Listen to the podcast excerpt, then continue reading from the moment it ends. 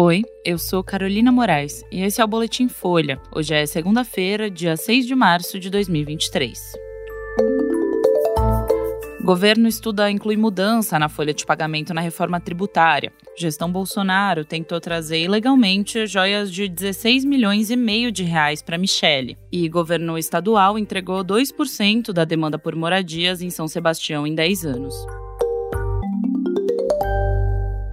Governo Lula avalia incluir na reforma tributária sobre a renda uma revisão das regras de tributação sobre a folha de pagamento, que é hoje um dos principais alvos de reclamação das empresas por elevar o custo de contratação de empregados. No modelo atual, os empregadores pagam alíquotas de 20% sobre os salários para financiar a Previdência Social, além de contribuições para o Sistema S e o salário educação ainda não há uma proposta fechada no Ministério da Fazenda, mas alguns integrantes do governo defendem desonerar pelo menos o primeiro salário mínimo, o que equivale a R$ 1.302. Uma mudança na tributação sobre a folha de salários teria como efeito esperado a formalização de trabalhadores, principalmente os de baixa renda. Hoje, muitos deles ficam sem proteção social porque não têm carteira assinada e não contribuem para a Previdência mas o assunto é visto como delicado. A contribuição previdenciária é uma grande fonte de arrecadação para a União. Ano passado foram 565 bilhões de reais. Qualquer mudança pode ter um impacto nesse montante. Integrantes do governo ouvidos pela Folha afirmam que o executivo vai colocar o tema em discussão e pode lançar a proposta em conjunto com as alterações no imposto de renda. Os impostos sobre a renda serão alvo da segunda etapa da reforma, esperada para o segundo semestre. A prioridade no momento é a proposta de emenda à Constituição que trata dos tributos sobre o consumo.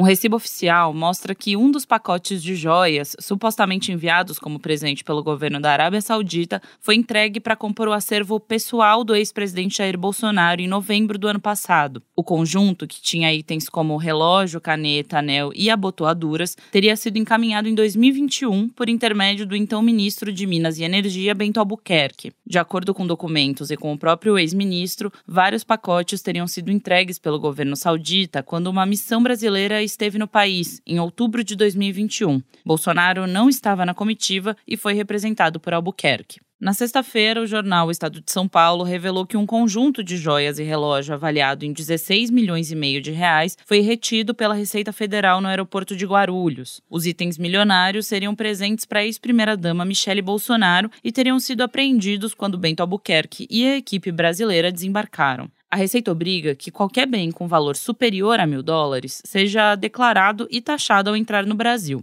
A reportagem mostrou que até os últimos dias de governo, o ex-presidente teria feito várias tentativas para reaver as joias apreendidas. O lote que chegou ao acervo de Bolsonaro, cujo valor é desconhecido, não teria sido detectado pela Receita na bagagem de um dos integrantes da comitiva. Em evento na Flórida no fim de semana, o ex-presidente negou ter tentado trazer joias ilegais ao Brasil e afirmou que nunca recebeu esse tipo de presente do governo saudita. Nas redes sociais, Michele Bolsonaro ironizou a notícia e disse desconhecer as joias. E a cidade de São Sebastião, no litoral norte de São Paulo, recebeu apenas 166 unidades do programa de moradia do governo estadual paulista nos últimos 10 anos. Isso representa cerca de 2% da demanda para suprir o déficit habitacional no município, hoje estimado entre 8 mil e 10 mil casas. No mesmo período, a população da cidade cresceu quase 24%. No carnaval, São Sebastião foi o epicentro de uma tragédia que deixou 65 mortos. A maioria morava em uma área de encosta considerada de risco, na Vila Saí. De acordo com a Secretaria Estadual de Habitação Paulista, a baixa produção de moradias populares no município litorâneo é um problema que se arrasta há mais de 50 anos e demanda uma resposta a longo prazo. A pasta diz que há 6 mil unidades em construção atualmente na área. A Prefeitura de São Sebastião afirmou à Folha que fez reiterados pedidos ao governo estadual ser incluída no cronograma de empreendimentos habitacionais, mas não teve resposta. Nos dias seguintes à tragédia, o governador Tarcísio de Freitas defendeu a verticalização no município. Ele também sugeriu a construção de empreendimentos sociais com até 15 metros de altura para abrigar as vítimas dos deslizamentos. Esse foi o Boletim Folha, que é publicado de segunda a sexta, duas vezes por dia, de manhã cedinho e no final da tarde. A produção é da Gabriela Maier, a edição de som é do Tomé Graneman. Essas e outras notícias você encontra em folha.com. Até mais!